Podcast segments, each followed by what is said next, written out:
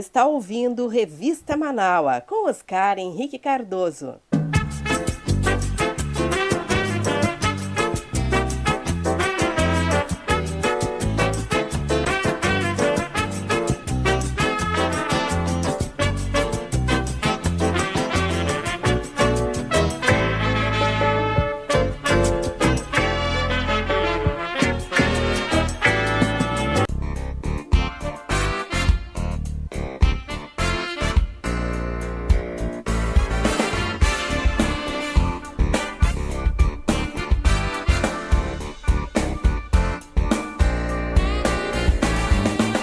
Convidar você, você que está me ouvindo, você internauta que nos acompanha, a ser um amigo da Rádio Web Manaua.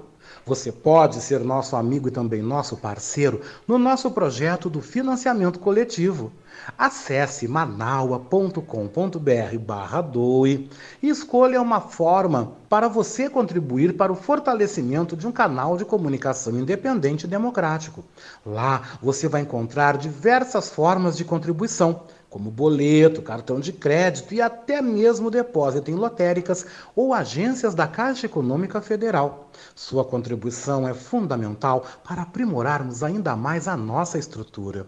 Se você desejar saber mais sobre financiamento coletivo, você pode entrar em contato com a nossa colega Marilene Pullman através do telefone 51 99393 1747. Esta é a Rádio Web Manaua.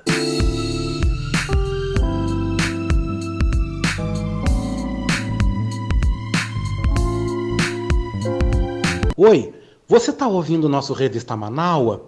Hum, eu quero aproveitar e te fazer um convite, tá? Você quer ser comentarista aqui no nosso Revista Manaua? Se você deseja, por favor, manda um zap para mim, né? No 51982445974. E aí venda, meu querido, venda o teu peixe. Também envie um áudio com tempo máximo entre 5 a 7 minutos. Vem, vem mesmo, vem fazer parte do nosso time de comentaristas do nosso Revista Manaua, o programa mais diverso e plural do Rádio Gaúcho, aqui na Rádio Web Manaua, todo sábado comigo, hein? Oscar Henrique Cardoso, do meio-dia às três da tarde.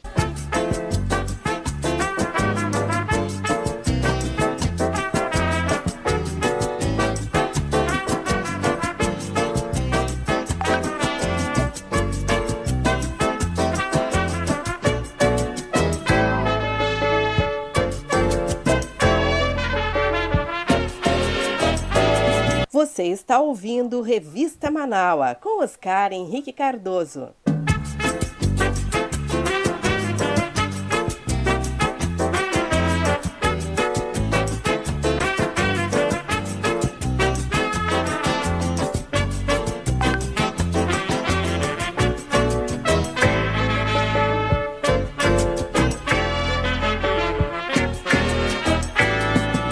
É, tô de volta, 1h26, 1h26, obrigado pela sua companhia, vai participando, viu? Vai chegando no nosso 98244-5974. Vamos lá pros beijocos também, né? Nosso querido Fábio Klein tá trabalhando, né? Tá trabalhando lá em Miguel Pereira, no Rio de Janeiro. Daqui a pouquinho ele tá aqui no programa, mas ele vai dizendo, né? Tá trabalhando e escutando o Revista Manaus e também quer ser convidado para almoço, churrascos, assim que pudermos aglomerar. Você já é meu convidado aqui em Porto Alegre, viu? Você é meu convidado, você é convidado para um baita encontrão que nós vamos fazer aqui com a turma da Manaua e também, viu, Fábio? Vamos dar uma chegada na Serra. Vamos aproveitar, vamos a Gramado, vamos a Bento Gonçalves, para você comprar uns espumantes, comprar uns vinhos, para levar para o Rio de Janeiro. Melhor vinho brasileiro, que é o vinho feito e produzido aqui no Rio Grande do Sul. E a Daniela Castro manda também uma figurinha de beijo, obrigado pela companhia, né? Também quero mandar um abraço muito especial, vamos ver aqui. Meu beijo para Maria Inês Botelho, também para Lilian Rocha, que estão na escuta aqui do nosso Revista Manaua, o pessoal que está nos acompanhando, fazendo o programa conosco. Mas agora 1h27, gente, 1 hora e 27 minutos. E vamos então às nossas efemérides, é. Hoje, dia 20 de março, é o primeiro dia do outono aqui no Hemisfério Sul. Também é o Dia Internacional da Felicidade, Dia do Ensino Profissional, Dia do Diplomata, Dia da Agricultura e Dia Mundial da Saúde Oral. Em 1727, morria o cientista britânico Isaac Newton. Em 1815, Napoleão entra em Paris depois de escapar do exílio e inicia o governo dos 100 dias. Hoje, em 1861, um terremoto destruiu a cidade argentina de Mendoza, na Argentina, matando 10 mil pessoas. No dia 20 de março de 1916, Albert Einstein publicou a teoria da relatividade. Em 1941, o escritor Monteiro Lobato era preso por criticar em carta o governo de Getúlio Vargas. Em 1953, morria o escritor e jornalista Graciliano Ramos, autor de Os Sertões, um romance e reportagem sobre a Guerra de Canudos. Em 1969, John Lennon se casava com a artista plástica japonesa Yoko Ono. E em 2013, morria o cantor Emílio Santiago. E a gente não presta uma homenagem nesse espaço ao nosso grande intérprete Emílio Santiago, ouvindo uma das suas mais marcantes apresentações, que deu vida a esta canção que você ouve agora, Emílio Santiago com Saigon.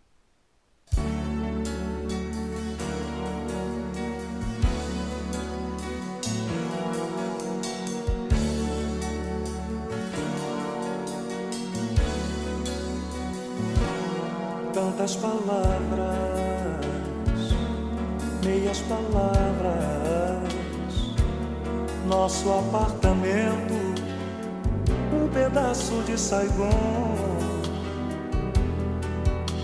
Me disse adeus no espelho com batom. Vai minha estrela, iluminando toda esta cidade como um céu de luz neon. Seu brilho silencia todo som. Às vezes você anda por aí, brinca de se entregar, sonha pra não dormir.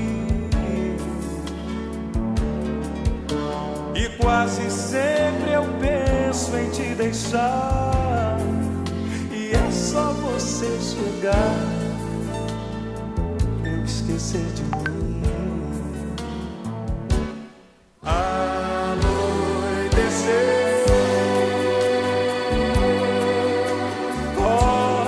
céu e vejo como é bom ter as estrelas na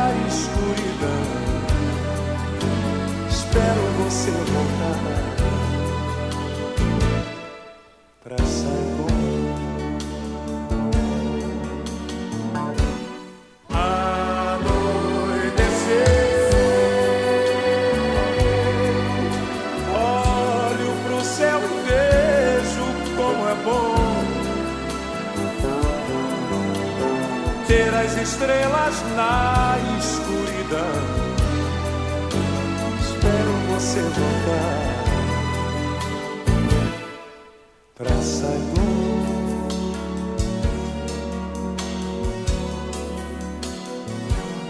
Tantas palavras, meias palavras. Nosso apartamento, um pedaço de Saigon. Me disse adeus no espelho com batom. vai estrela iluminando toda esta cidade como um céu de luz neon. Seu brilho silencia todo som. Às vezes você anda por aí brinca de se entregar, sonha pra não dormir. E quase sempre eu penso em te deixar. E é só você chegar pra eu esquecer de mim.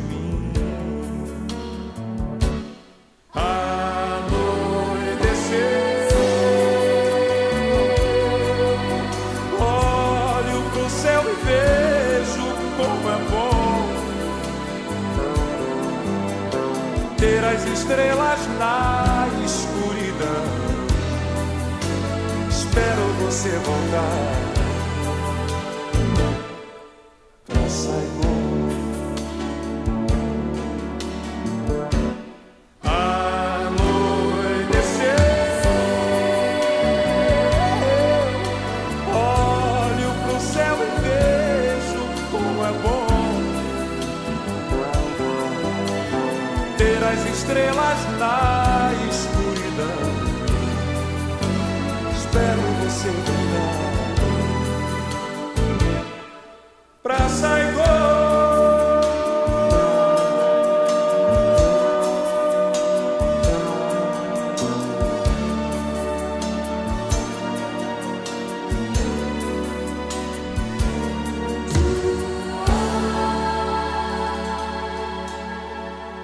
legal, gente, poder lembrar aí Emílio Santiago, nove anos sem esse grande intérprete da música popular brasileira. Mas eu quero aproveitar também, eu não posso encerrar as efemérides sem agradecer ao meu querido aí Ricardo Weber Coelho, que nos lembra também que no dia 18 de março de 1990, há 31 anos atrás, o Brasil perdia esse incrível intérprete, esse incrível humorista que marcou a nossa infância, marcou a minha também, porque eu não perdia. Eu corria pra TV pra ver os Trapalhões, né? Eu tô falando de quem? Do Zacarias. Zacarias que nos deixava há 31 anos. Vamos lembrar então esse episódio onde ele foi num restaurante pra pagar a conta e ficou surpreso, no fim saiu com vantagem. Vamos lembrar?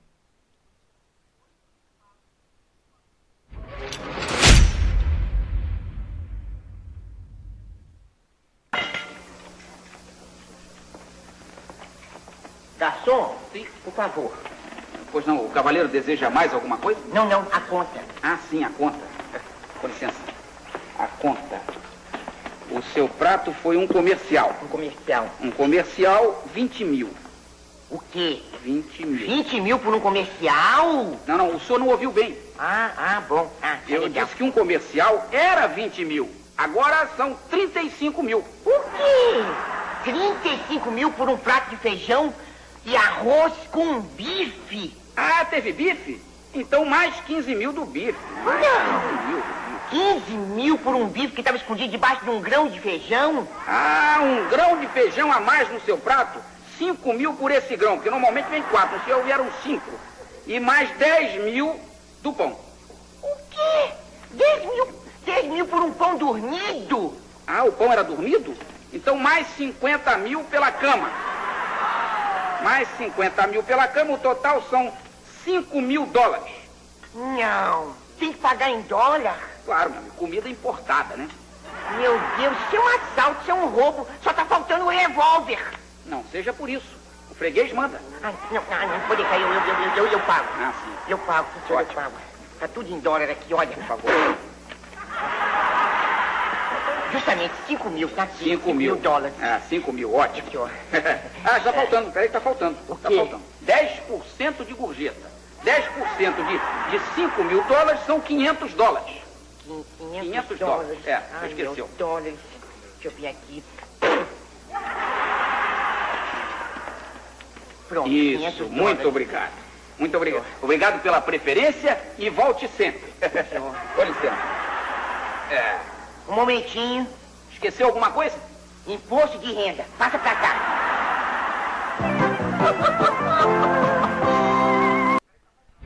Que legal, gente. Que legal poder lembrar do Zacarias. Obrigado, viu, Ricardo, por essa linda lembrança. E por falar em homenagem, antes de falar da Elis Regina, nossa pimentinha, que aí nos deixou também aí em 1982, se estivesse viva agora na, na quarta-feira, estaria completando 76 anos. Eu quero também prestar uma homenagem a um outro nome da música que nos deixou também nessa sexta-feira. Eu falei dele na, no início do programa, na primeira fase, no, na primeira parte do Revista Manaua, e ele faleceu ontem, estava internado já há quase um mês na UTI de um hospital na Bahia. Irmão Lázaro, né? Foi vocalista do grupo Olodum, depois converteu-se aí ao Evangelho e era vereador pelo PL em Salvador. Eu quero prestar essa homenagem lembrando essa música nessa nova fase aí gospel do vereador irmão Lázaro, né, do PL da Bahia, interpretando Eu te amo tanto, uma linda canção dele, um lindo testemunho, um momento aí de louvor, e eu quero que vocês ouçam, tá? Uma homenagem ao irmão Lázaro que nos deixou também vítima do Covid.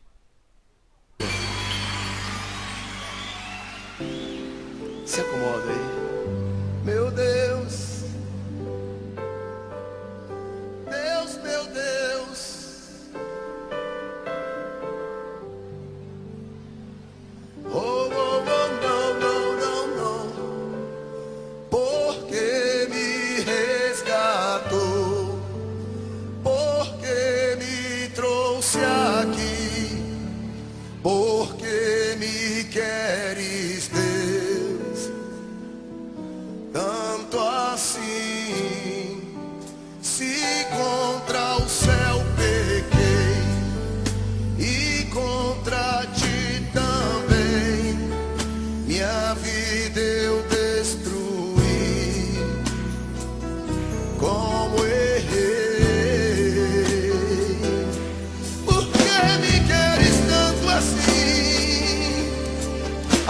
Senhor para mim e para ti esta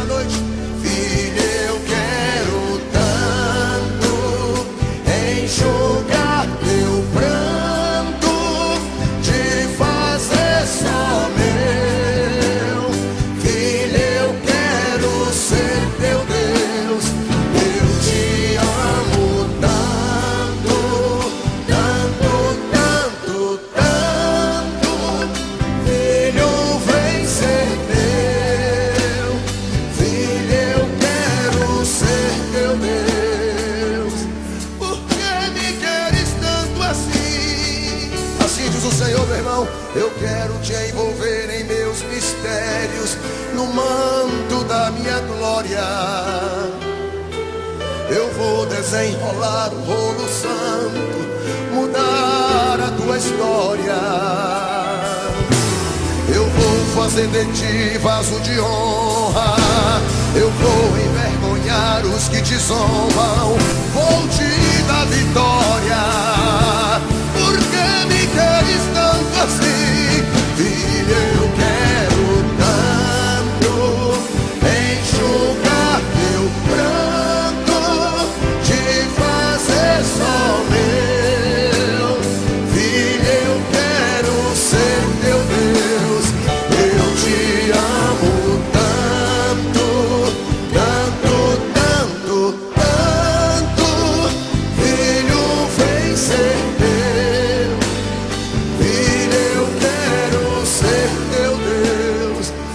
gostaria que você fosse boca de Deus aqui esta noite e emprestasse seus lábios ao Senhor e cantasse para a pessoa que está do seu lado: Filho, eu quero tanto.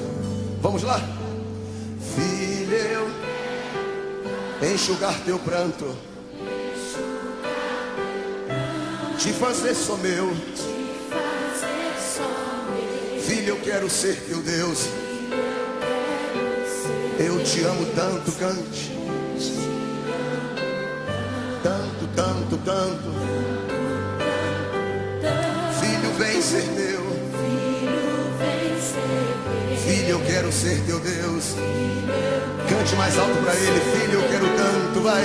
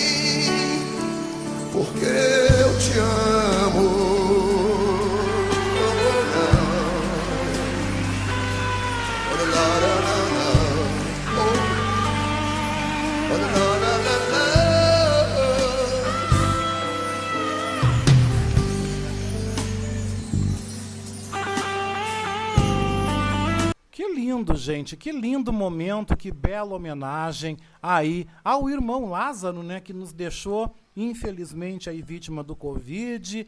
E eu quero dizer, gente, que esse programa é muito eclético, né? Ricardo Weber Coelho um dia falou: pô, mas teu programa é eclético. É verdade, Ricardo, aqui rola de tudo. Aqui rola desde ponto de umbanda até música gospel canção católica. Sabe? Ah, não, não, eu não tenho preconceito. Se é algo que eu não tenho aqui no Revista Manaua, é nenhum tipo de preconceito com absolutamente nada. Né?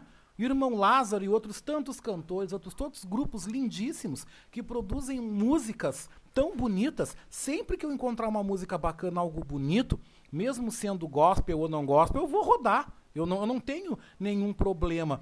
E, e, achei tão bacana poder mostrar essa música do irmão Lázaro, porque pratica, particularmente eu gosto das músicas dele, gostava muito de ouvi-lo cantar, assim como outros cantores da música evangélica que cantam coisas lindíssimas.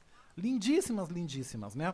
E também eu dou passagem para essa cultura evangélica também que existe, que faz parte do nosso Brasil e que também é uma manifestação cultural. Mesmo sendo adepto de religião afro, como eu sou, eu acho muito lindo esse ecletismo, essa questão plural, tirando a briga, tirando disputa, que isso é algo que é do homem e que não é de Deus, como eu sempre digo. Porque Deus é amor e ele está em todas as religiões. A palavra, o ensinamento e a forma como ele se mostra está em todos os espaços. E as manifestações são lindíssimas, são lindíssimas mesmo. Mas continuando o assunto, né? Continuando aqui o nosso revista Manaus 145, né? Nós também lembramos nesta última quarta-feira, dia 17 de março, do nascimento de Elis Regina, uma das maiores cantoras da MPB, que nos deixou aos 32 anos, em 19 de janeiro de 1982. A tímida menina nascida e criada no bairro do Iapi, aqui na zona norte de Porto Alegre, saiu para brilhar no Brasil e no mundo. Elis Regina emplacou grandes sucessos. Cantou com Tom Jobim, Vinícius de Moraes e também Jair Rodrigues. Teve em sua vida uma grande, uma forte amizade com Milton Nascimento. Dois grandes amores também que a gente deve lembrar: Ronaldo Boscoli e César Camargo Mariano. E também é mãe, né? De Maria Rita, Pedro Mariano e João Marcelo Boscoli, filhos que herdaram dela a paixão e também a vocação pela música. Elis Regina também foi conhecida ao longo da sua vida por sua forte, forte consciência política e social, destacando também a presença da mulher na sociedade brasileira à época. Diante da provável desforma da Previdência, ameaça direitos sociais e trabalhistas, a cantora mandou seu recado durante entrevista ao programa Jogo da Verdade, da TV Cultura, apresentado à época pelo jornalista Maurício Kubrusli. Ela mandou o recado, lembrando que consciência de classe pouca gente tem. Elis morreu duas semanas depois de ter participado do programa, onde ressaltou a necessidade da consciência de classe para peitar os patrões, donos do mercado e donos do poder, de maneira independente ou em sindicatos. Algo que, em meio à ditadura militar, era algo que não se falava. Vamos relembrar então. Contato com com o artista, né? Um disco custando em torno de mil cruzeiros. Uh, isso é uma Você pensa nisso? Quer dizer, o produto que você, você faz um disco, você é a coisa humana dentro daquele disco. Agora, quem quiser aquilo, mil cruzeiros, é meio complicado. Né? Sim, mil cruzeiros não é nada. O salário mínimo é quanto? Quanto é que está a condução? Vai comprar disco como? Agora, o seu trabalho... Se você souber quanto sai um disco custando da fábrica e quanto ele chega ao consumidor, aí você fica mais louco ainda. É, sei. E se você souber quanto uma gravadora gasta para fazer um disco e quanto cobra uma loja por um disco, você fica mais doido. E quando você escuta o pessoal dizer que o disco custa caro por causa da mordomia dos artistas, a irritação É, teve vai, isso também, né? também teve. Vai às raias da loucura. E quando você ouve dizer que a crise existe por causa da falta de criatividade dos artistas brasileiros, você enlouquece. Agora, eu não estou afim de camisa de força, tá sabendo? Eu não estou afim de camisa de força. Agora, também é muito difícil se solucionar esse problema, porque esse problema, a solução dele dependeria de consenso. Consenso vem de assembleia. Assembleia vão três. É verdade. Sabe? As assembleias vão três. Porque enquanto houver Mercedes e luvas astronômicas, ou seja, enquanto a Bolsa de Valores estiver sendo municiada para a manutenção do nosso futuro brilhante e sem maiores riscos, a gente não vai ter sequer possibilidade de organizar uma assembleia que dirá debater um assunto. Então eu não sei o que que faz. Eu não sei. Eu sei que a gente não pode formar caravanas para o Ministério de Educação pedir, pelo amor de Deus, que o disco não seja taxado como supérfluo. Quem tem que fazer isso é o dono da gravadora. Mas tem nego que vai, o que, que eu vou fazer? Eles são manipulados a esse ponto, de brigar pelo interesse do patrão. Eu não vou brigar por um interesse do qual eu recebo 10%, de 90%. Quem está com os 90% que vai lá brigar. briga. Agora, consciência de classe, muito pouca gente tem. O que, que a gente vai fazer? Consciência do que tem que ser feito, do que não tem que ser feito, pouca gente tem. E eu estou um pouco cansada de organizar assembleia. Eu até organizei uma entidade chamada Assim, né? ASSIM, Associação de Intérpretes e Músicos, que não teve um sequer associado em todo o seu tempo de existência. Nem eu consegui me associar, porque jamais ela foi registrada no cartório de registros, porque não tinha o dinheiro para registrar. Eu achei que era demais, já tinha pago o advogado, era muito. Pago viagem para Brasília, de todo mundo. Eu falei, olha, um livro, neguinho tem que ter 100 pau. né? Não é possível que não tenha. Aí me. Alguns anos atrás, seis ou sete anos, você iniciou uma luta. Fundou a ASSIM, a Associação de Intérpretes e Músicos, com o intuito de solucionar um problema da classe, porque os músicos, desde 1967, têm um direito autoral arrecadado e até hoje músico nenhum recebeu esse direito. E você, com o espírito de Joana Dark, quis de alguma forma tentar resolver. Eu pergunto para você, valeu a pena? Segundo, se a gente precisar de você de novo, Elis, porque a gente está nessa luta e está tentando de alguma forma tentar resolvê-lo, você vai estar com a gente? Que chamada, hein? Meu amigo Amilson, chamada? Pra mim não, meu amor, que só, me- só encaro chamada quando eu tô com a consciência pesada, não tem nenhuma. Que apelo, que Ah, conclamação. bom, que conclamação, ótimo. Hum, chamada na minha terra é chamar na cincha. É, quando o nego tá fora da, fora da linha, Puxar o chama, freio. puxa o freio. Bom, se valeu a pena, eu acho que não valeu a pena. Porque vocês músicos, eu estou falando vocês músicos porque no meu caso eu seria o intérprete da SIM, seria o I. Aí os músicos seriam O a outra parcela, o M da SIM. E o AS, AS é a associação. Bom, os músicos parece-me que não se deram conta ainda da extensão do, do seu próprio problema. Eu acho que não se deram conta por várias razões. Talvez até a única desculpa que se encontra é exatamente o tipo de pressão econômica que paira eternamente em cima da cabeça dos músicos, né? A necessidade de sobrevivência, aquela conta de luz que pinta no fim do mês, e se não for fazer a gravação, como é que faz? Então faz a gravação de qualquer jeito, e quando eu digo de qualquer jeito, é insistindo em assinar aquele recibo canalha que faz com que ele ceda os seus direitos perpetuamente à gravadora. Então, direito de mão de obra é entregue. A gravadora de mão beijada, ela arrecada e eu não sei o que faz com ela. Quer dizer, a arrecadação existe. A Socimpro faz a arrecadação e passa para a ordem dos músicos que não tem o poder de distribuição. Então o dinheiro fica ali num fundo previdenciário para comprar cadeira de rodas, pagar enterro. A gente quer que o músico viva, não quer que o músico morra decentemente. Sim que viva decentemente.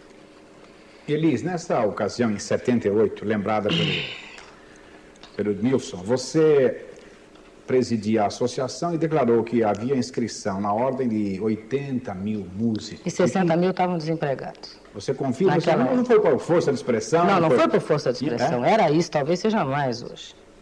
Que cada discoteca que abre tocando música com fita são pelo menos cinco músicos mais desempregados. Ou seja, cinco famílias mais sem fonte de renda. Mas parece-me que isso não foi suficiente para conseguir aglutinar os músicos e, pra, e no sentido de fortalecer o seu sindicato. Que o Sindicato dos Músicos continua sendo presidido pelo presidente da Ordem dos Músicos, quer dizer, aqui já está tudo inconstitucional. Então, esta pândega, enquanto perdurar, uma pessoa que tem um pouco de vergonha na lata não pode continuar transando nessa área. A primeira coisa que tinha que ser feita era se mandar uma carta para o Ministério da Educação e Cultura dizendo assim, como é que é? O presidente da ordem pode ser presidente do sindicato? Era destituído de uma ou de outra, talvez até das duas, porque as irregularidades são tantas e facilmente apontáveis, que ficaria simples se resolver o problema. Mas não, não tem ninguém com, com peito para fazer isso. E eu não estou aí para morrer atropelada por um carro qualquer, numa noite qualquer dessas, numa, numa viela escura de São Paulo. Solo, tem três meninos para criar. Sozinha, Joana Dark até hora de ir para fogueira. Na fogueira não vou chorar. Queima, dói, não estou aqui. É bonzo? Eu que é? Bonzo é aquele, não é bozo, aquele, aquele palhaço. De palhaço também não tem nada. Não. Te contei. Maravilhosa ela, né, gente? Olha, Elis Regina era incrível. E o próprio Ricardo Weber Coelho, né, que eu queria agradecer por ter mandado esse material para mim, volta dizendo, né, tu vê, ela disse isso há 40 anos e mudou alguma coisa? Pior que não mudou nada, né? Pior realmente que não mudou nada. A Adriana Petter mandou também uma notícia aqui, que foi também apresentado hoje e conversado entre a Beatriz Fagundes e o, o Dr. Maia, no programa da Beatriz, antes do nosso, sobre aquela técnica de laboratório, a Narjara Noronha, de 36 anos, que estava em casa fazendo uma prova online da faculdade, quando recebeu uma advertência por parte do condomínio, porque ela estaria usando shorts curtos e, e estaria provocando, né? uma situação aí constrangedora junto às famílias, junto a senhores, né, porque viam as roupas que ela usava, enfim. E a própria Adriana volta perguntando: cadê o direito individual? Eu também acho. Se ela está dentro da casa dela, no canto dela, ela pode andar vestida pelada, pode fazer o que ela quiser. Dentro da, da casa dela. É bom que fique bem claro. O meu limite começa onde termina o teu. Agora, é ridículo. Essa atitude dessa, desse pessoal do condomínio, da, das vizinhas dela, foi ridícula. E outra coisa, né, gente? Corpo bonito é pra se mostrar, vamos combinar, né? Se ela tá com o corpo em dia, tá dentro de casa, não tá provocando ninguém, o que, que as pessoas têm que ver com o short que ela usa? Uma tremenda bobagem, uma falta total do que fazer. Daqui a pouco vão querer que as, que as pessoas voltem, que as mulheres usem burca. Ah, é o fim, né, gente? É o fim. É o fim da picada uma coisa dessa. Mas vamos seguindo o nosso programa, já dizendo para vocês que nós vamos deixar para o próximo sábado, né? As vilãs marcantes da TV brasileira e também a resenha musical. Porque se eu colocar, vai estourar o tempo e eu não vou conseguir aí dar uma qualidade para apresentação também dos nossos convidados, dos nossos comentaristas aí pelo adiantado da hora. Mas eu quero destacar, antes da chegada dos nossos comentaristas, né? Uma estreia que a gente teve essa semana na programação aqui da Rádio Web Manaua e foi na última quarta-feira. Você é convidado, gente, a esmiuçar as letras da nossa música popular brasileira e também viajar, gente, na análise musical feita pelo Cláudio Cantori no programa Falando pelos Cantos programa a gente traz para o Rádio Gaúcho Brasileiro uma proposta super interessante. E nós vamos agora, no nosso Revista Manaus, ouvir um trecho da atração que você pode conferir toda quarta-feira, às seis da tarde, antes de outro sucesso aqui da nossa emissora, que é o programa Conexão São Paulo com a Vera Galhardi. Aqui eu já mando um beijo desde agora. Mas eu quero que você conheça, gente, o quão é interessante o trabalho do Cláudio Cantori, que se tiver na escuta eu mando um abração para ele também. Confira. Seguinte, MPB a sigla ela é muito abrangente. Você coloca como MPB o M de música, o P de popular e o B de brasileira. Música popular brasileira. Ora, se você considerar a sigla e aplicá-la como deve ser aplicada e não de uma maneira elitista, a sigla MPB vale para um cantor consagrado que elabora seus textos de uma maneira muito cuidadosa, como é o caso de Chico Buarque, Alceu Valença, Javan, é, Milton Nascimento, Gonzaguinha, Renato Russo, e vai de A a Z, vai de Adriana Calcanhoto a Zé Ramalho.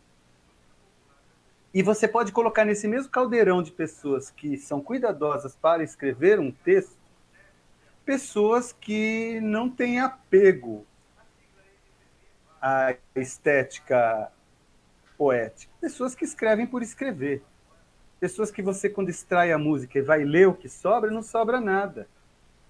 Imagina você tentando ler um texto em que esse texto venha escrito: Nossa, nossa, assim você me mata. Aí se eu te pego. Puxa vida, é de doer. Você espreme, espreme, espreme e não sai nada. Vem, meu cachorrinho, a sua dona está chamando. Infelizmente, dentro do conceito de MPB, essa porcaria tem que ser colocada no mesmo caldeirão em que são colocadas as poesias musicadas. Pois também são música, por pior que sejam, também são populares e às vezes mais populares do que esses textos bem elaborados de pessoas como Chico, Gil, Caetano e companhia, e são cantadas em língua portuguesa falada no Brasil, o que as torna música popular brasileira. Como separar, então, tanto trabalho elaborado e cuidadosamente feito das porcarias com as quais a gente interage no dia a dia, que às vezes tomam conta de 99% da nossa mídia, e isso não é à toa. Isso não é à toa, isso é pensado. Pois bem, o Falando pelos Cantos vem oferecendo a seguinte proposta para quem nos ouve: retiremos a música, retiremos o trabalho cuidadosamente no aspecto musical retiremos as partituras, retiremos a harmonia, retiremos tudo aquilo que envolve o conceito de música. Vejamos então o que sobra.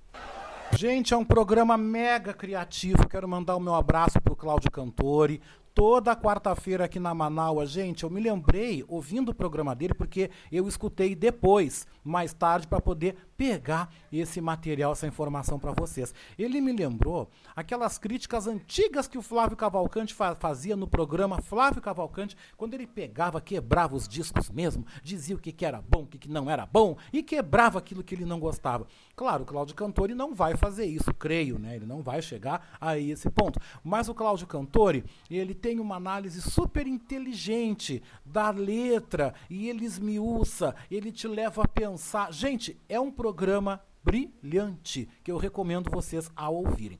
Falando nisso também, gente, eu quero falar também, eu quero mandar em meu nome, Oscar Henrique Cardoso, apresentador aqui do Revista Manaua, um abraço muito carinhoso, muito especial, também para os colegas, para o Márcio Poçan e para o Adroaldo Bauer Correia, pela estreia dos seus programas aqui na rádio também. Para lembrar vocês, gente, toda terça-feira, às nove da noite, ao vivo, você é convidado a ouvir o programa Diálogos do Poder. Apresentado por Márcio Poçan com colaboração de Daniela Castro, é a sua live, gente, com debates semanais sobre a política, os bastidores do poder e fatos históricos com a presença de convidados. Vale a pena você conferir. E também nos domingos, gente, o jornalista, escritor e ex-vereador de Porto Alegre, Adroaldo Bauer Correia, apresenta aqui na Rádio Web Manaus o programa Domingo.com. Apresentado sempre nos domingos. A gente tem programa ao vivo agora domingo, viu? Às sete da noite. A live traz o debate sobre atualidades políticas e sociais brasileiras. Com convidados e com a sua participação, o programa é uma ótima pedida para as noites do seu domingo. Quero dar os parabéns ao Adroaldo, parabéns ao Márcio e dizer também que a partir de agora nós vamos ter aí também uma breve, uma, uma pequena assim novidade dentro do Revista Manaus. Porque a série, essa série que eu apresento no programa das vilãs das novelas brasileiras, está chegando ao final. O episódio que nós apresentaríamos hoje vai para o próximo próximo sábado. E logo na sequência, nós vamos começar uma novidade aqui dentro do programa, que eu creio que é algo que não acontece em rádio nenhuma, mas eu vou fazer, que nós vamos fazer aí um novo quadro, que é o Andando, Passeando pela Manaua. Então vocês vão conhecer e vão poder ouvir um pouco os nossos apresentadores também. eu vou aleatoriamente ouvir um dia o programa. Eu escuto sempre a programação, mas eu vou pegar um dia assim aleatório e vou destacar e apresentar, assim como eu fiz agora com o programa do Cantore.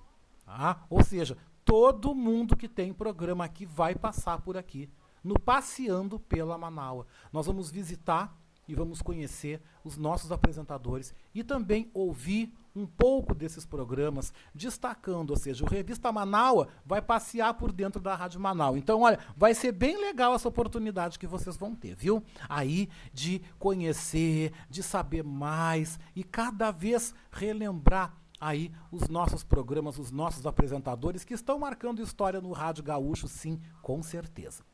Mas, gente, vamos, vamos, vamos um pouquinho de música, hein? E na playlist hoje do Revista Manaus, eu te convido pra gente ouvir um bom samba do grupo Exalta Samba. E esse sucesso foi dos anos 90, né? Sucesso Eu Preciso de Amor. E como, né? Vamos lá? Duas e cinco. Ai meu Deus, o que posso fazer? Minha amiga não vê que é paixão. Eu preciso de amor pra viver com ela no meu coração.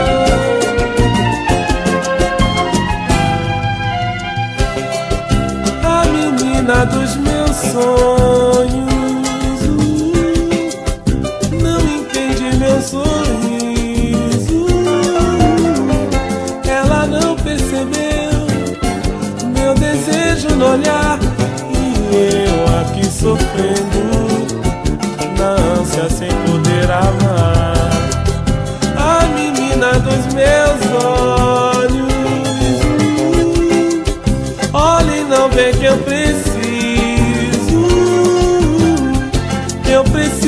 amor, de uma nova paixão, viver feliz da vida, com ela no meu coração. Não consigo ficar com ninguém, com ela no meu coração. Meu namoro é só vai e vem, vem, vem, com ela no meu coração. Ai meu Deus, o que posso fazer? Minha amiga não vê que é paixão. Eu preciso de amor pra viver. Com ela no meu coração. Não consigo ficar com ninguém. Com ela no meu coração. Meu namoro é só vai e vem, vem, vem. Com ela no meu coração. Ai meu Deus, o que posso fazer? Minha amiga não vê que é paixão. Eu preciso de amor pra viver. Com ela no meu coração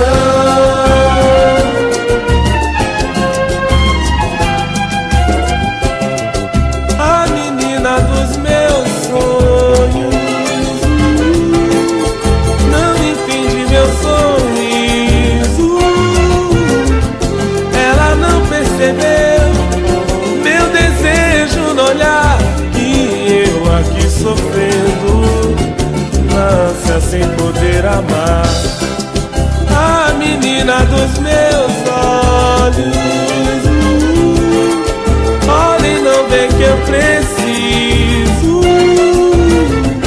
Eu preciso de amor De uma nova paixão Viver feliz da vida Com ela no meu coração. Não consigo ficar com ninguém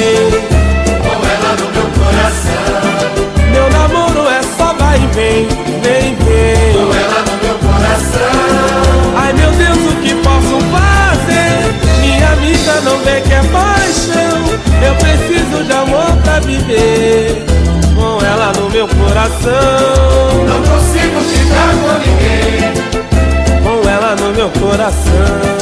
Meu namoro é só vai e vem. Vem, vem, com ela no meu coração. Ai meu Deus, o que posso fazer? Minha amiga não vê que é paixão. Eu preciso de amor pra viver Com ela no meu coração Não consigo ficar com ninguém. Com ela no meu coração. Meu namoro é só vai e vem, vem, vem. Com ela no meu coração. Ai meu Deus, o que posso fazer? Minha amiga não vê que é paixão. Eu preciso de amor É, gente, exalta samba, né? Preciso de amor. Duas e sete em três minutinhos e meio. Tão chegando, né? O Dream Team da nossa Rádio Web Manaus, nossos comentaristas. E hoje tem estreia aqui no Revista, viu? Estreia do jornalista e escritor Paulo Franklin. Eu volto em três minutos e meio.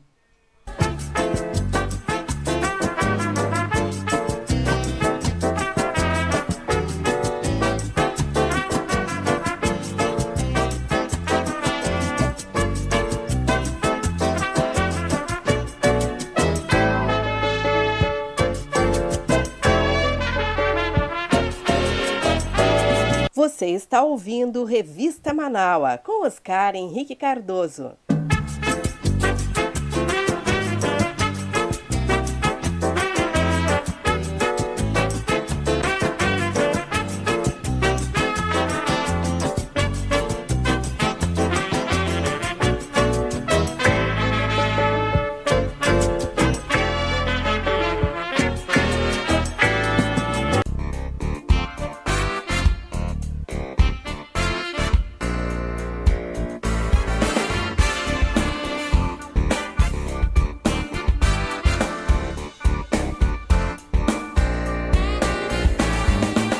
Convidar você, você que está me ouvindo, você internauta que nos acompanha, a ser um amigo da Rádio Web Manaua.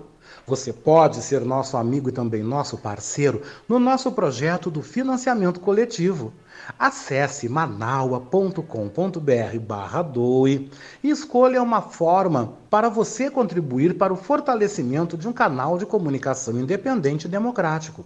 Lá você vai encontrar diversas formas de contribuição como boleto, cartão de crédito e até mesmo depósito em lotéricas ou agências da Caixa Econômica Federal. Sua contribuição é fundamental para aprimorarmos ainda mais a nossa estrutura.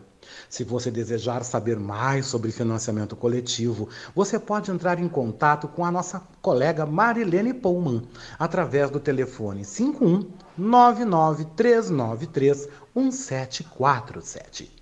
Esta é a Rádio Web Manaua.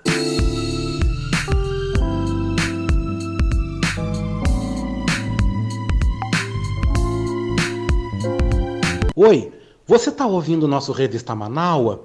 Hum, eu quero aproveitar e te fazer um convite, tá? Você quer ser comentarista aqui no nosso Revista Manaua? Se você deseja, por favor, manda um zap para mim, né? No 51982445974. E aí venda, meu querido, venda o teu peixe. Também envie um áudio com tempo máximo entre 5 a 7 minutos. Vem, vem mesmo, vem fazer parte do nosso time de comentaristas do nosso Revista Manaua, o programa mais diverso e plural do Rádio Gaúcho. Aqui na Rádio Web Manaua, todo sábado comigo, hein? Oscar Henrique Cardoso, do meio-dia às três da tarde.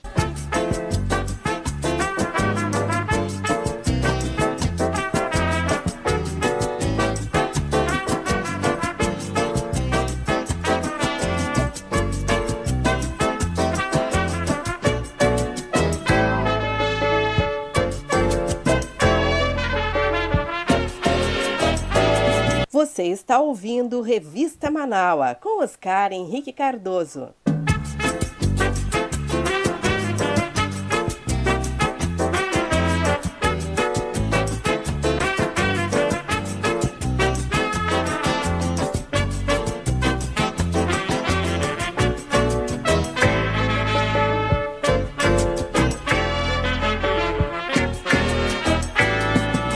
Gente, duas e doze. E eles estão chegando, viu? A partir de agora, o Revista Manaua traz o seu time de colunistas que vão passar folheando as páginas da nossa revista até as três da tarde com os mais variados temas. E a revista Manaus chuta a bola agora e a gente destaca a vitória do Grêmio sobre o Aimoré, assumindo a liderança do Gauchão 2021. E o Inter, gente, o Inter que pega amanhã às nove da noite o Novo Hamburgo. Esses e outros destaques da semana no futebol chegam agora com o nosso comentarista esportivo, o homem do Dibre da Vaca também, Denilson Flores.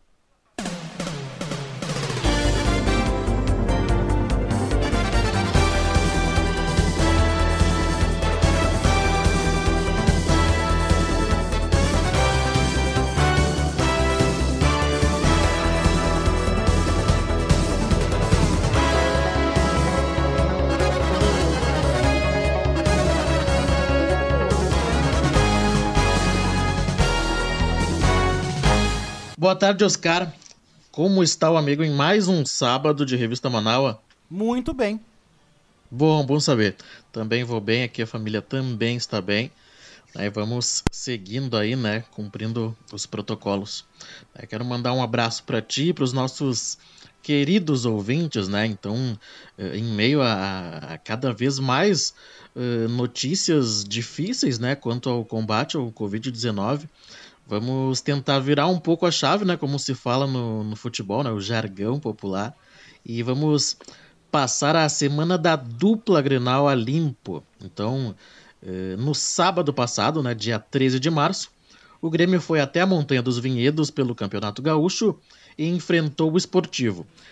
Contando com a sua equipe de base, né, o tricolor venceu a partida por 2 a 0 e os gols foram do meia Tassiano de cabeça e do garoto Lucas Araújo de pênalti né, na segunda etapa. Então começava ali a sequência de jogos dos goris, dos goris não, né? Dos guris do Grêmio, né? Os goris não dá, né? Os guris do Grêmio.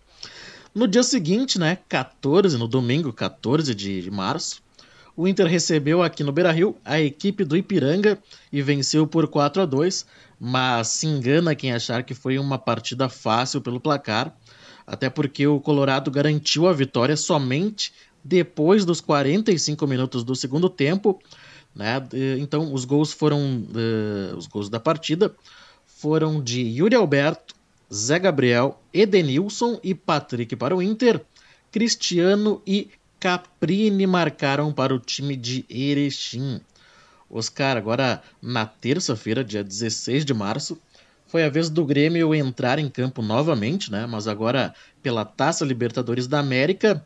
Então, pelo segundo jogo né, da, da fase de pré-Libertadores.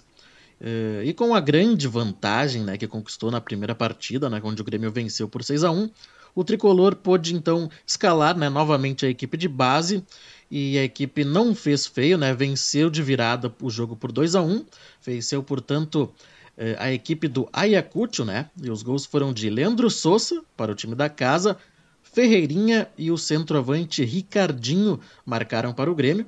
Então, com o resultado, né, a equipe de Renato Portaluppi, até não foi o Renato que estava lá, né, comandando, as, comandando a equipe de base, né, foi o Alexandre Mendes, né, que é auxiliar do, do Portaluppi, que também faz um grande trabalho no Grêmio. Então, agora a equipe do técnico Renato Portaluppi conhece o seu adversário né, para a próxima fase da, da ainda de pré-Libertadores, né, onde o Grêmio vai jogar contra o Independente Del Valle né, para buscar a classificação para a fase de grupos da competição. Então, vai ser, vão ser aí dois jogos muito difíceis, né? Independente Del Valle é uma boa equipe, tem tradição na competição, então não vai, não vão ser fáceis esses dois jogos para Grêmio ou Independente Del Valle buscarem a vaga para a fase de grupos. Agora voltamos né, novamente ao gauchão. Ontem o Grêmio, né, que, que tem partidas atrasadas pela competição, recebeu na arena o Aimoré e contando né, pelo terceiro jogo consecutivo com a equipe de base, o tricolor venceu por 2 a 0. Os gols foram de Guilherme Azevedo de pênalti, né? E o centroavante Ricardinho marcou novamente. Uh, Oscar, eu, tenho né, que destacar a bela atuação do jovem goleiro Breno, que fez três grandes defesas na partida e assim coloca uh, uma pulga atrás da orelha do técnico Renato Portaluppi, né? porque nos últimos dois anos o Grêmio teve problemas na, na posição, né? tanto com o Paulo Vitor e com o Vanderlei, e agora eh, eu acredito que o Breno né, possa ganhar oportunidades quando a equipe principal retornar às atividades. Né? Lembrando que os titulares, digamos assim, estão finalizando né, um período de, de recuperação, de recesso, de férias, como queiram chamar, né? Já que o Grêmio veio numa maratona bem grande aí, principalmente no segundo semestre de 2020.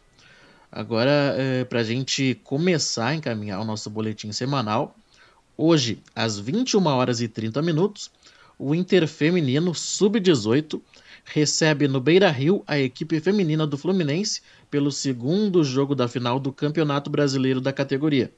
As gurias coloradas eh, precisam da vitória, né, já que perderam a primeira partida por 2 a 1 sendo os gols de Sabrina, Kailane marcou contra e Lara, né, que marcou o segundo gol do, do Fluminense e deu a vantagem para as cariocas. Então o Inter precisa da vitória para sair campeão do Campeonato Brasileiro Feminino Sub-18.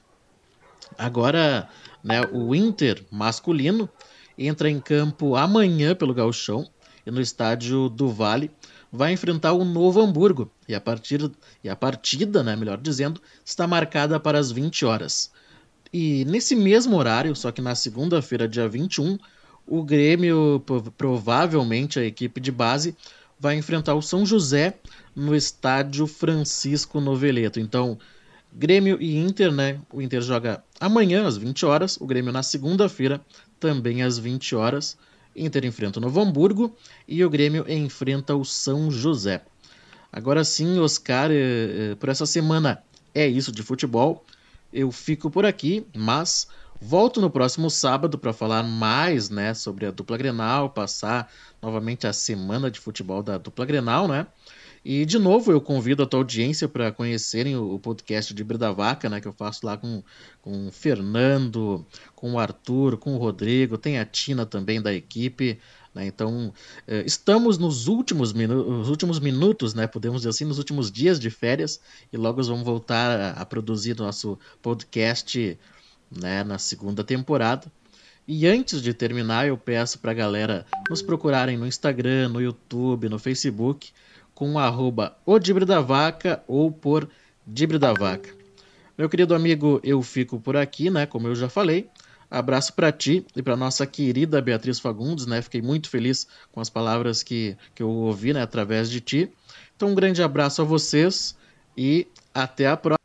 Com certeza, até a próxima, né, Denilson? Eu quero aproveitar e mandar um beijinho, né, um beijô com gosto de coco todo especial, né, para nossa querida Leia Leite, que agora, segunda-feira, ela e a Vera Lúcia Santos, tá, gente? Às três da tarde no Horizontes. Não deixe de ouvir aqui pela Rádio Web Manaus. Elas vão estar aí fazendo um programa muito gostoso para amenizar esse momento pesado que a gente está vivendo, né? É sobre aí uma segunda musical, né? Com Fabiano e Wagner, com músicas italianas e espanholas, gente. Olha que bacana, que curioso, eu adorei, viu? Adorei. Deixa eu ver aqui direitinho o flyer, né? Com Wagner Torre e Fabiano Lafalce. Né? Agora na segunda-feira. E a nossa querida Biana Lauda, nossa psicóloga, vai estar também dia 26 no Horizontes, né? Às três da tarde aqui na Rádio Web Manaus, né? Com o tema Como produzir vida em meio ao caos. Olha que legal, que coisa boa. Gente, imperdível Horizontes aqui na nossa Rádio Web Manaus, tá? Mas vamos seguindo aí, porque os nossos comentaristas estão na área.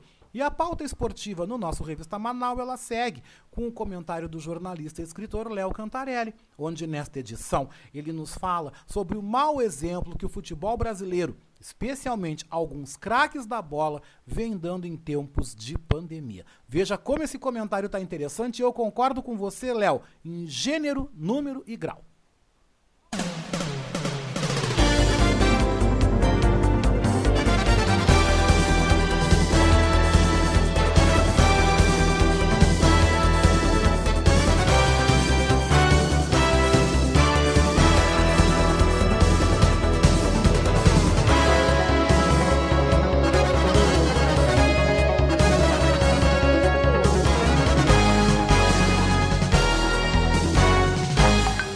Amigos da revista Manaus, tudo bem? Espero que sim e sigam se protegendo, pois as mortes no Brasil pelo coronavírus estão aumentando e atingindo números assustadores, um verdadeiro pesadelo. Portanto, sigam se cuidando para poderem acordar deste pesadelo bem e no futuro seguir a vida normalmente. É o que esperamos. Pois bem, em cima disso, quero destacar o quanto o futebol brasileiro tem sido um mau exemplo para os cidadãos. Falo um mau exemplo no quesito proteção em relação ao coronavírus. Infelizmente, é nítido que muitas pessoas têm ido às ruas protestarem pelo direito de trabalharem durante a quarentena. Isso é um horror e é desnecessário ficar é, falando sobre isso. É, quem também está nessa mesma ideia é o futebol brasileiro. E aqui eu vou enumerar alguns fatos. Na semana passada, o governador de São Paulo, João Dória, suspendeu as atividades futebolísticas por pelo menos 15 dias. Isso incluiria a disputa do Campeonato Paulista. O que a Federação Paulista de Futebol fez? Acatou o pedido? Mais ou menos. Os dirigentes ficaram revoltados com a decisão e tentaram mandar as partidas em outro estado. Houve a cogitação de levar para Minas Gerais, mas o governo daquele estado vetou a decisão. Me espanta nessa atitude da Federação Paulista o fato de não se importarem com o vírus e não perceberem que levar atletas, comissões técnicas e delegações de clubes para outro estado pode ter um aumento no contágio do vírus e piorar a situação no nosso país. Paralelo a isso, tivemos no final de semana, dentre as várias festas clandestinas no Brasil, a polícia flagrando o atacante Gabigol em um cassino clandestino em São Paulo. No local havia por volta de 200 pessoas e o atleta do Flamengo estava escondido debaixo de uma mesa. Gabigol é mais um reflexo do que temos visto do brasileiro médio, pouco se importando com a pandemia e preocupado mais com diversão e entretenimento, alheio a tudo o que acontece ao redor. As, as desculpas farrapadas dele após ser flagrado nesse ato ilegal foram de tristeza. Abre aspas. Ah, eu só fui jantar. Ah, eu não sabia onde eu estava indo. Ah, me levaram até aqui. Fecha aspas. O pior foi ver o Flamengo, que é outro que pouco se preocupou com a pandemia e acelerou a volta ao futebol, dizer que não vai multar o atleta e dará apoio jurídico caso seja necessário. Ou seja, Gabigol foi pego em cassino, lembrando que isso é proibido no Brasil, durante a pandemia e não será divertido. Por essas e outras que criamos esses monstros e fazem o que bem entende. Além, claro, do Gabigol não entender sua posição de figura pública, ídolo de uma geração e que tem sim uma responsabilidade maior em suas atitudes. Outro que deu um exemplo ruim foi o ex-técnico Murici Ramalho, com passagens vitoriosas por Internacional e São Paulo. No momento, ele é dirigente do tricolor paulista do Morumbi. Murici estava em Bertioga, litoral paulista, e foi flagrado na praia sem máscara. A reação dele lembrou seus tempos de treinador, quando perdia um jogo e em entrevista coletiva ele era extremamente grosseiro e dava patada em quem estava à sua volta. O problema foi que Bertioga havia dado um decreto que estaria proibido as pessoas andarem nas praias nos finais de semana. Murici alegou que o decreto dizia que era a partir de segunda-feira e por isso foi no domingo, por isso foi ao domingo. Acontece que ele estava sem máscara e o péssimo comportamento dele reflete bem que ele não estava assim tão preocupado com os tais protocolos. Por fim, indo agora a Porto Alegre, quem também estava se divertindo de forma clandestina foi o lateral esquerdo Moisés do Inter. O atleta estava fazendo uma festa de aniversário de 26 anos e a brigada recebeu a denúncia anônima, e o evento, claro, teve que ser interrompido. É isso. Muita gente pergunta se o futebol teria que parar ou não durante a pandemia. Eu acredito que sim. E depois de ver o mau exemplo que muitos do meio do futebol dão, reforço a minha opinião. Afinal, não tem consciência do tamanho do problema que vivemos. Então é isso, pessoal. Se cuidem, espero vocês no próximo sábado. Um abraço. Um abraço, querido Léo, para você também, viu? E olha, o péssimo exemplo que essas pessoas dão, olha, é completamente sem comentários. O que cabe aplicar é multa, né? Doendo no bolso, pode ser que eles pensem da próxima vez em infringir uma regra, porque é de um egoísmo atroz. Mas continuando o programa, gente, 2 e 27 falando sobre educação financeira, nossas páginas continuam passando. A nossa economista, professora e coach Patrícia Nazi Sandes vem hoje ao programa nos convidar para falarmos sobre prosperidade. Que tal, hein?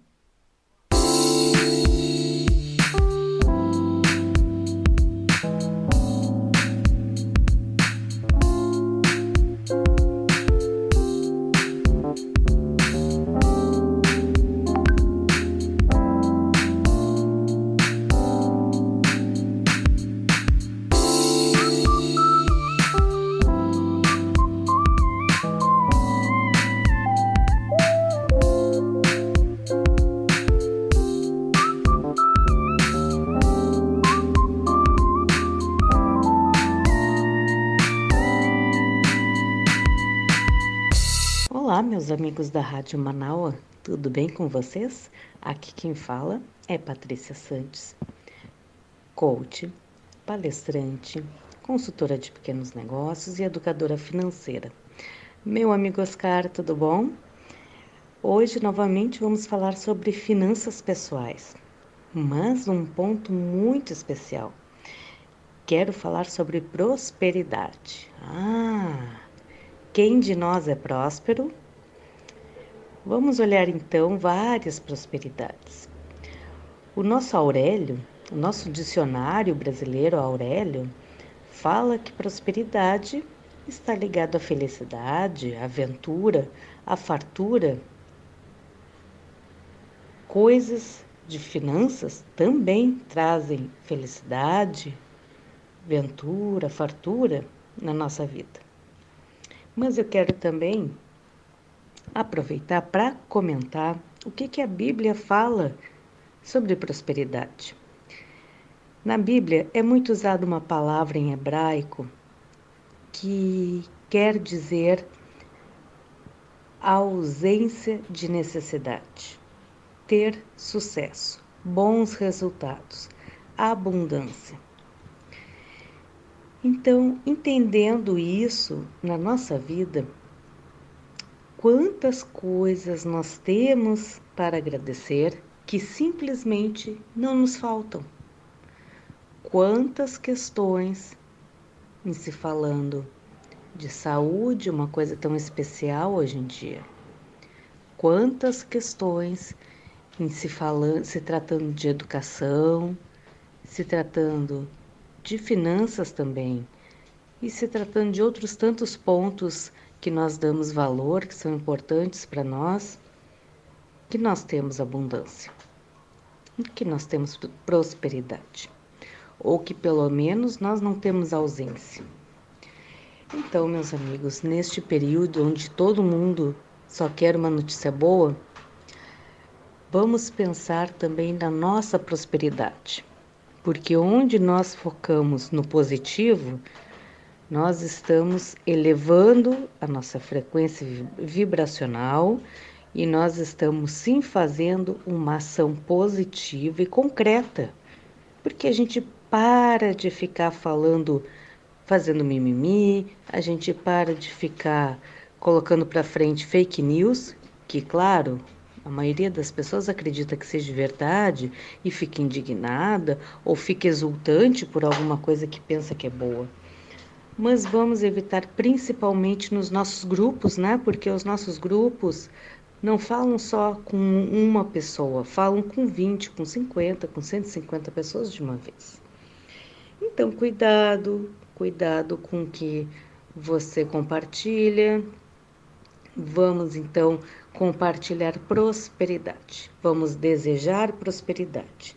Vamos desejar doar e receber. Por que, que doar e receber está relacionado com prosperidade? Porque quem doa, doa porque tem. E quem recebe está agregando mais assim. Então, basicamente, neste nosso cenário, precisamos de muita colaboração. Colaboração de quem tem uma prosperidade, colaboração de quem tem algumas prosperidades ou colaboração de quem não tem prosperidade. Porque quando a gente se engaja em dar e receber, é claro que a prosperidade chega de alguma forma, porque nós estamos doando e recebendo.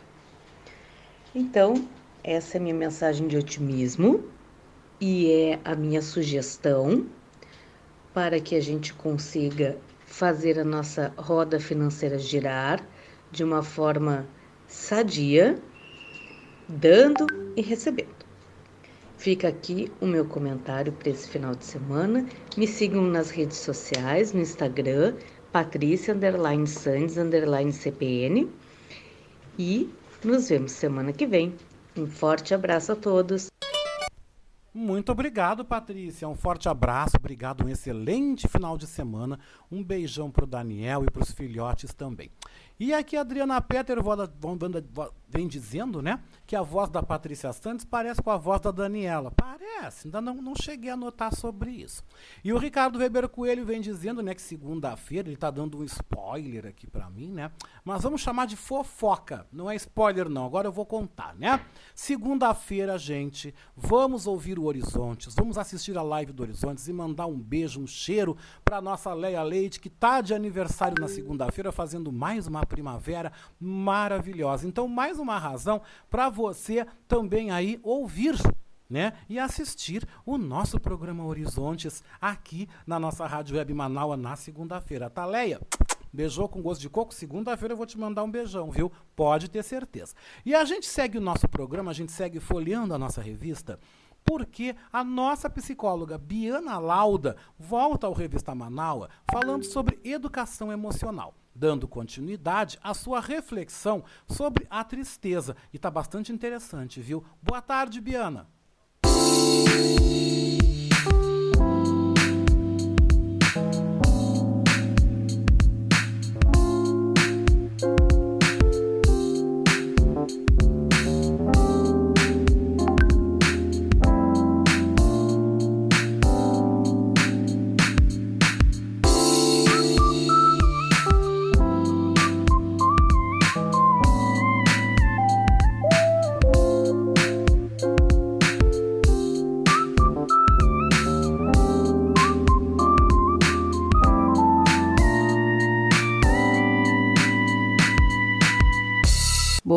Tarde a todas e todos os ouvintes do programa Revista Manaua, da Rádio Web Manaua. Boa tarde, Oscar. É, eu vim falando aqui para vocês sobre as emoções e sobre a importância da gente saber reconhecer as nossas emoções, nos relacionarmos com elas, da gente ouvir o que as nossas emoções têm a, a nos dizer.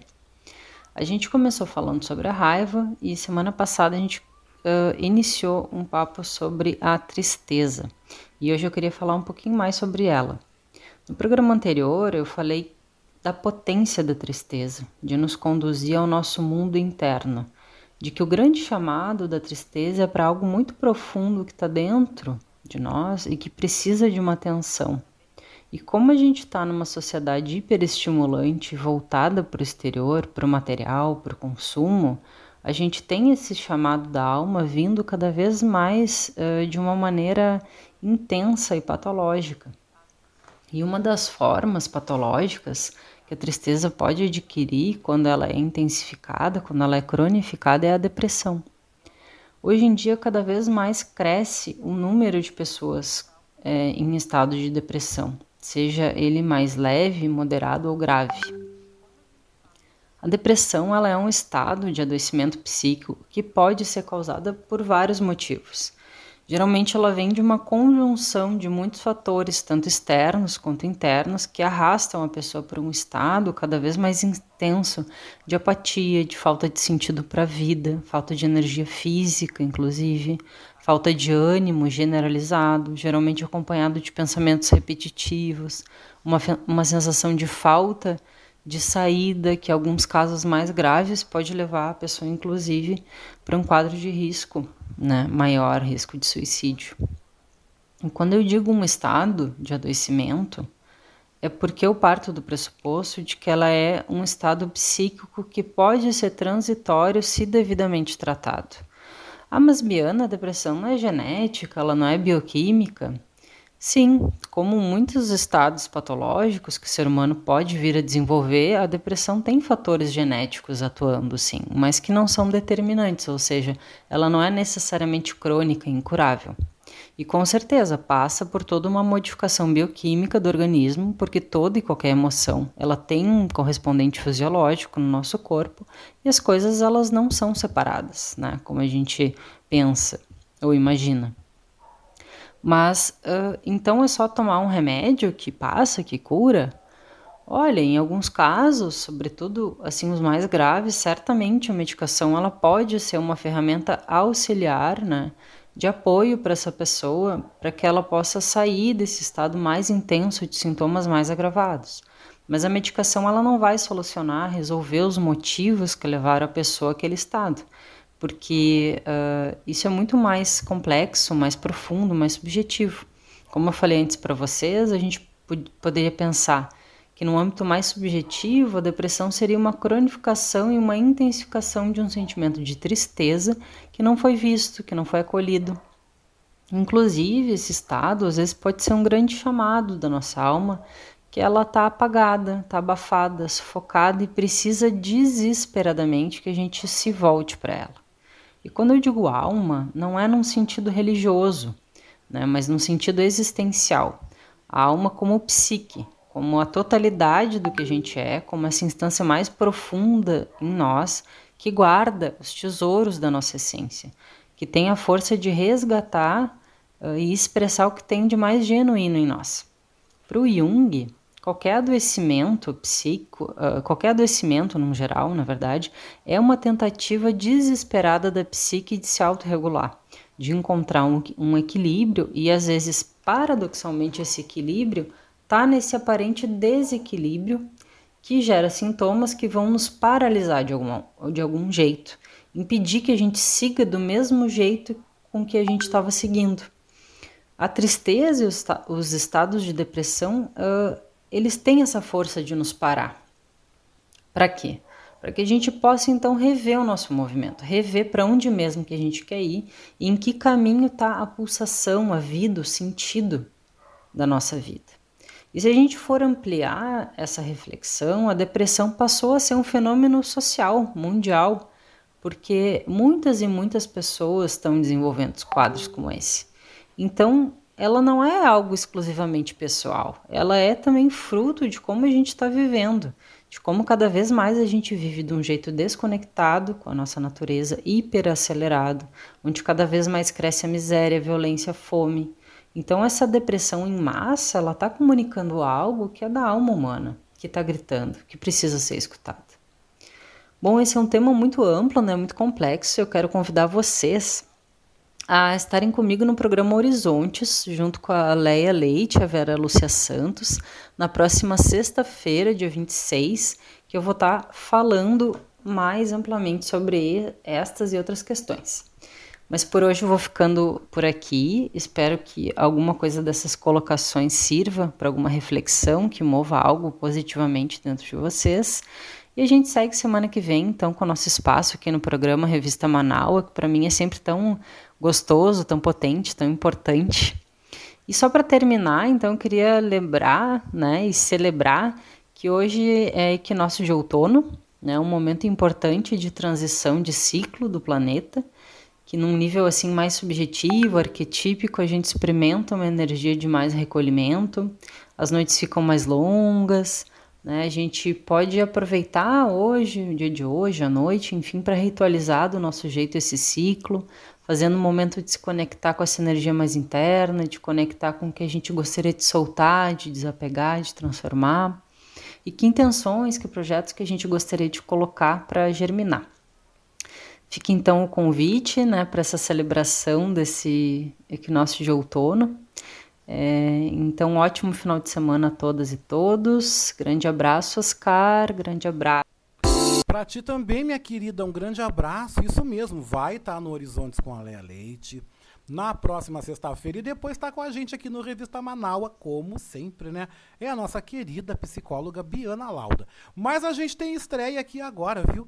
Em seu comentário de estreia aqui no Revista Manaus, o jornalista, escritor e também psicopedagogo Paulo Franklin analisa o abre e fecha no comércio e nos serviços durante esta pandemia que está deixando todo mundo doido. Boa tarde, Paulo Franklin.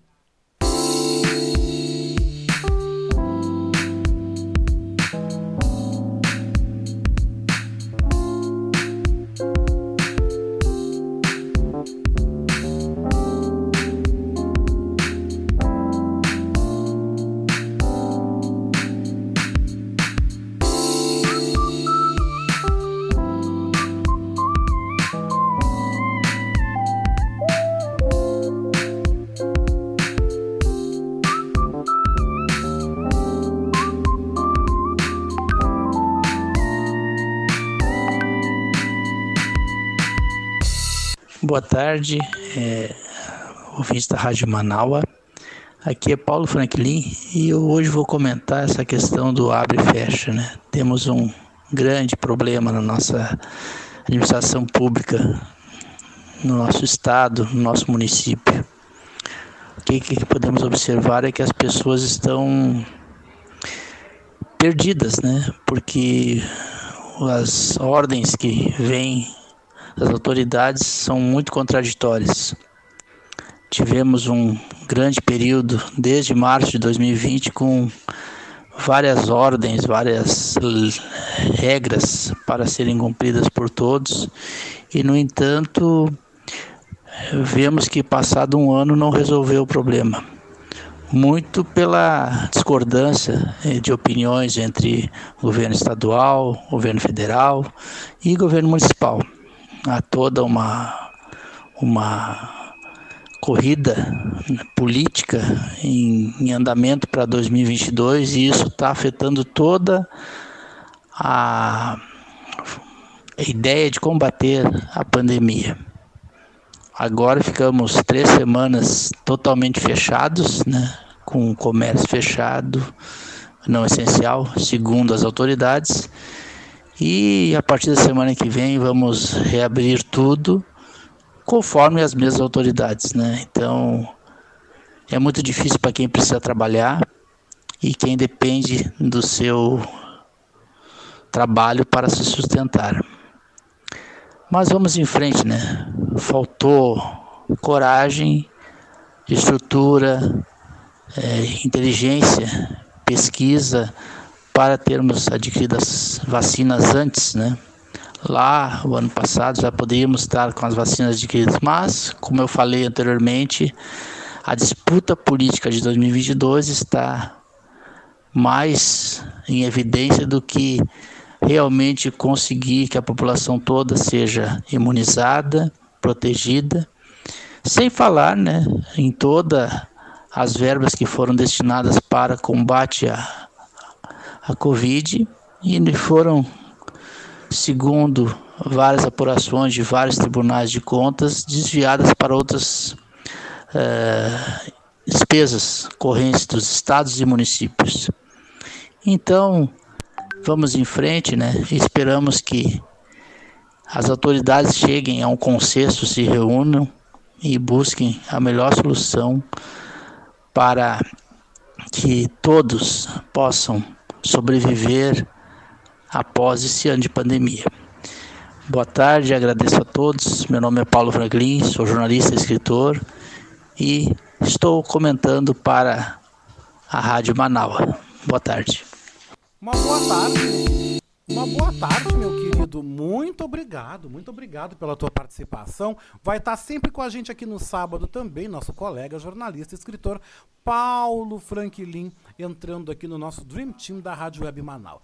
Mas falando em Dream Team, quem está chegando agora é também o nosso colega ator, produtor e também apresentador do programa Submundo, toda quarta-feira às duas da tarde aqui na Rádio Manaus, o Fábio Klein, que nos comenta sobre a situação da pandemia do Covid Miguel Pereira, cidade da Serra do Rio de Janeiro, onde ele reside. Ouça só o que ele vem falando sobre o que ele e também os moradores da cidade estão vivendo nesse momento tão difícil. Boa tarde, Fábio.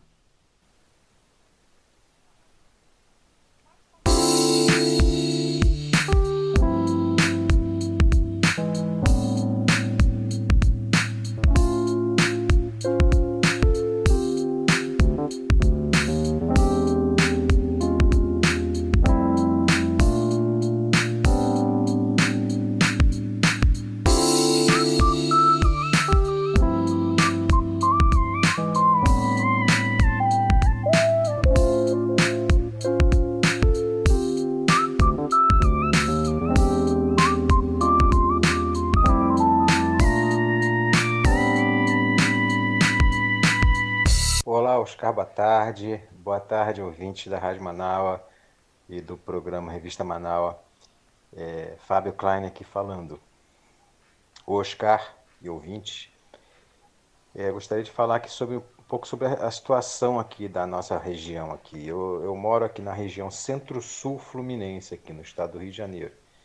É, essa região, ela abrange 11 municípios, se eu não estou enganado, 11 municípios. É, pega da Serra, aqui da Serra, onde tem Petrópolis, Teresópolis. Teresópolis não, Teresópolis não faz parte da, da, da região. Na verdade, nem Petrópolis faz parte da região, mas é, nós estamos na, na mesma serra. Petrópolis, inclusive, faz divisa com Miguel Pereira. Mas a situação aqui nos municípios daqui da região é, não é nada diferente do que está acontecendo no resto do país. Apesar de serem cidades menores, Miguel Pereira é uma cidade pequena, tem menos de 30 mil habitantes, que é vizinha quase que geminada de Patido Alferes, é, também de, com menos de 30 mil habitantes.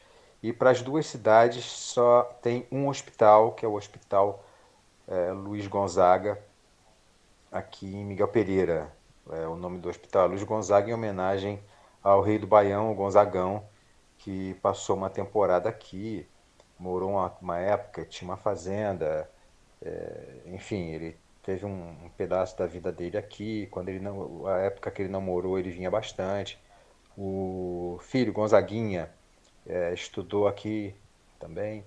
Enfim, é, nosso hospital aqui está com 100% dos leitos ocupados, mas nós, essa informação nós temos pela mídia, não é pela própria prefeitura. A prefeitura ela publica é, nas redes sociais um boletim informativo a respeito da Covid, é, com o título de transparência, mas que na verdade não há tanta transparência assim, porque esses 100%, esses, esses 100 de leitos ocupados não estão no boletim da prefeitura.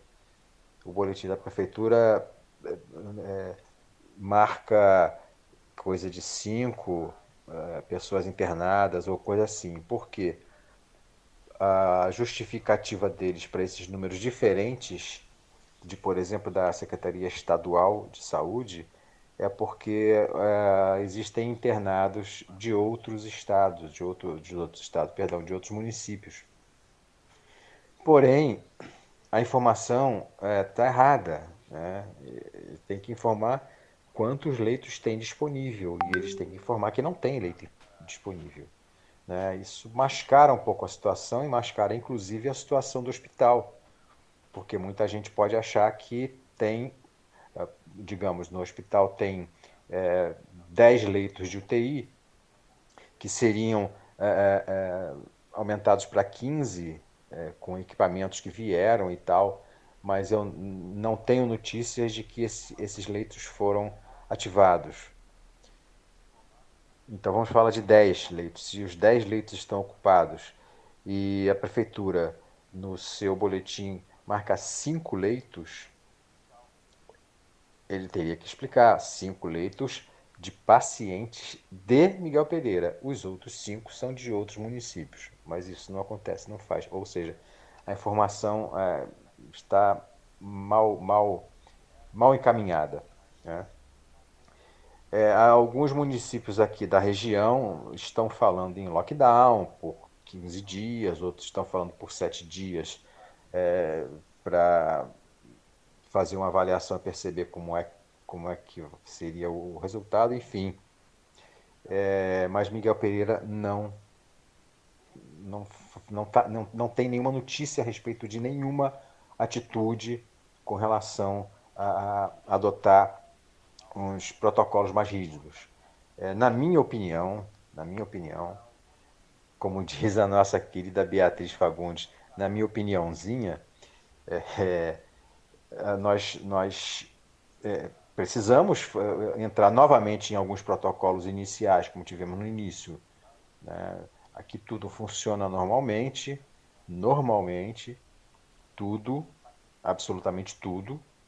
É, muita gente sem máscara nas ruas, ou aquelas pessoas que estão com a máscara na mão ou no queixo, porque só estão com a máscara, só estão de posse da máscara na rua porque precisam entrar nos estabelecimentos e os estabelecimentos cobram o uso da máscara, porque senão não conseguem entrar. Isso, pelo menos, uh, o pessoal do comércio aqui respeita e segue é, com, com é, é medidor de temperatura, álcool gel na porta, tudo bem.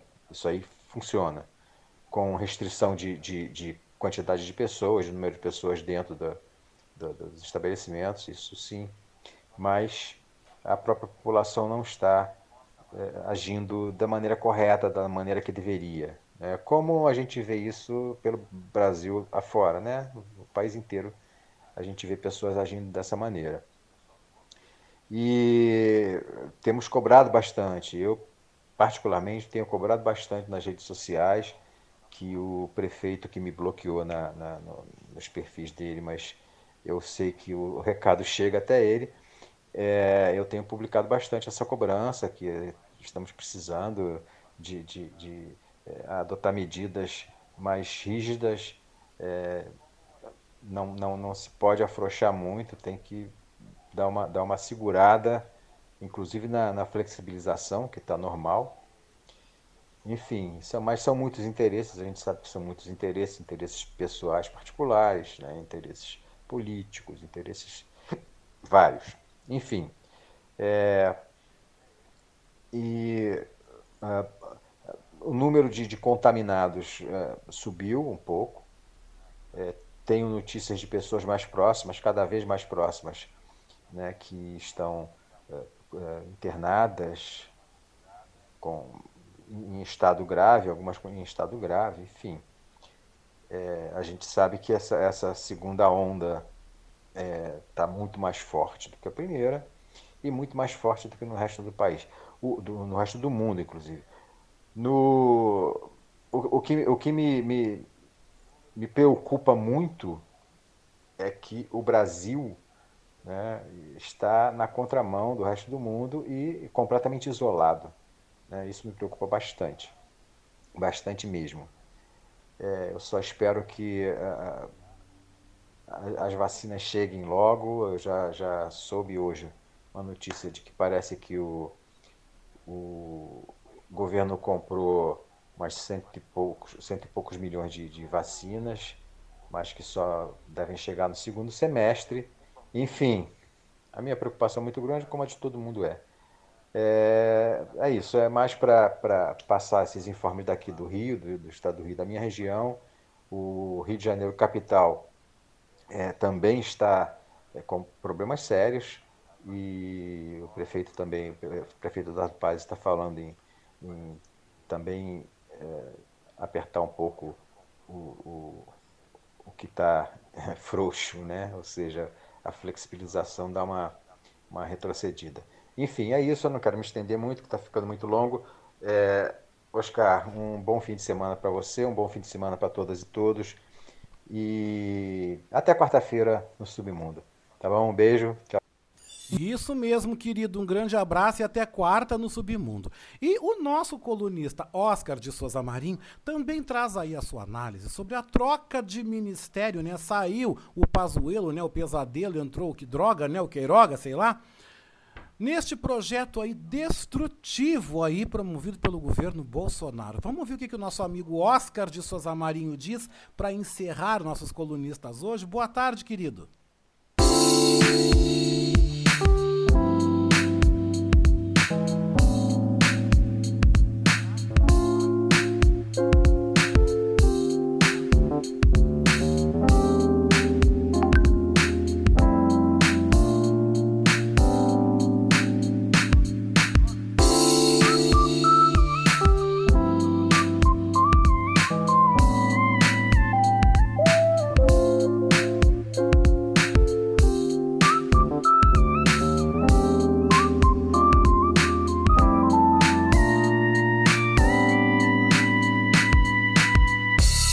Olá, boa tarde. Boa tarde, meu querido mestre da comunicação, Oscar Henrique Cardoso. Boa tarde, meus companheiros ouvintes do Revista Manaua, que vai ao ar neste sábado à tarde na nossa grande Rádio Manaua. E no âmbito uh, federal continuam os factoides, continuam as falcatruas, continuam os desmandos e eles vão levando de roldão.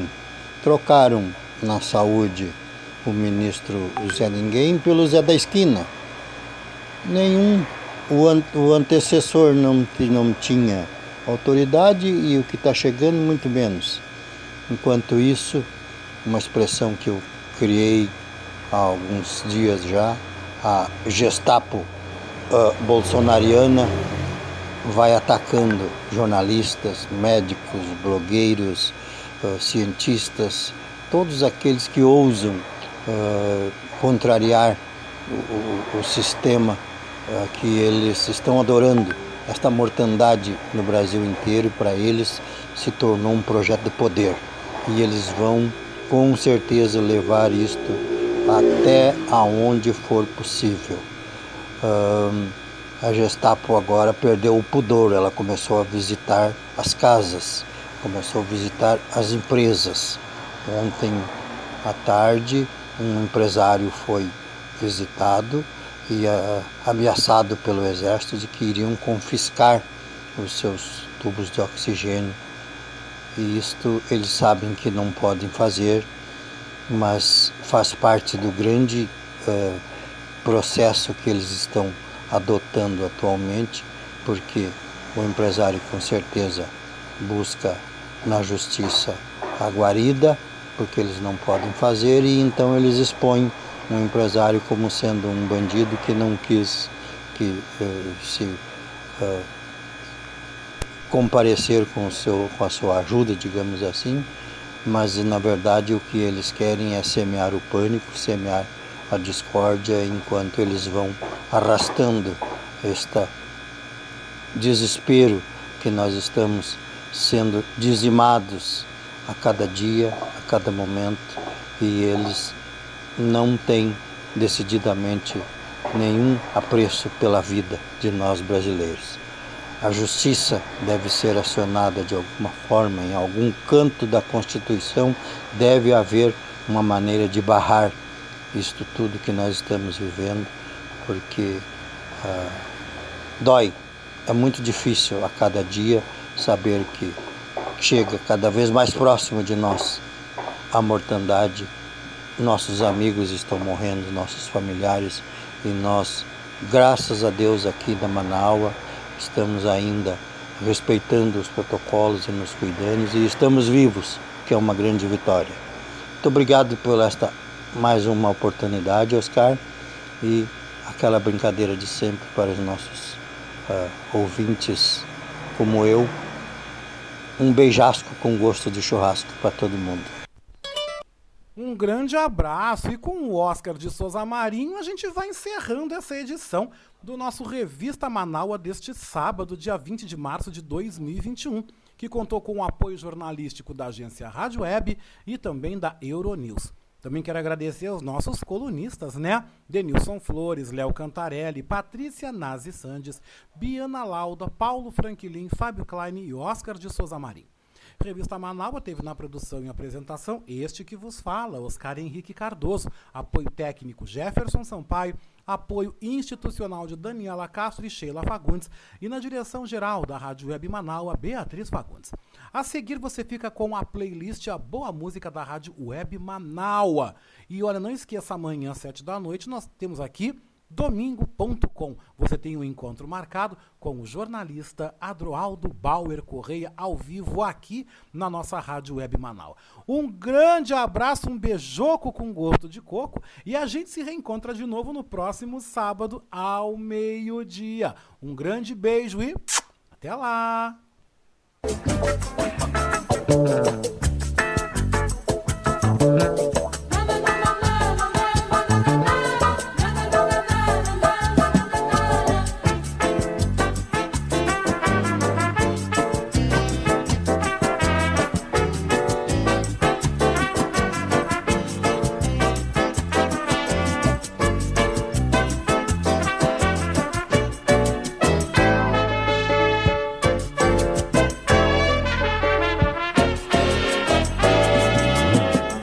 Rádio Web Manaua apresentou Revista Manaua com Oscar Henrique Cardoso.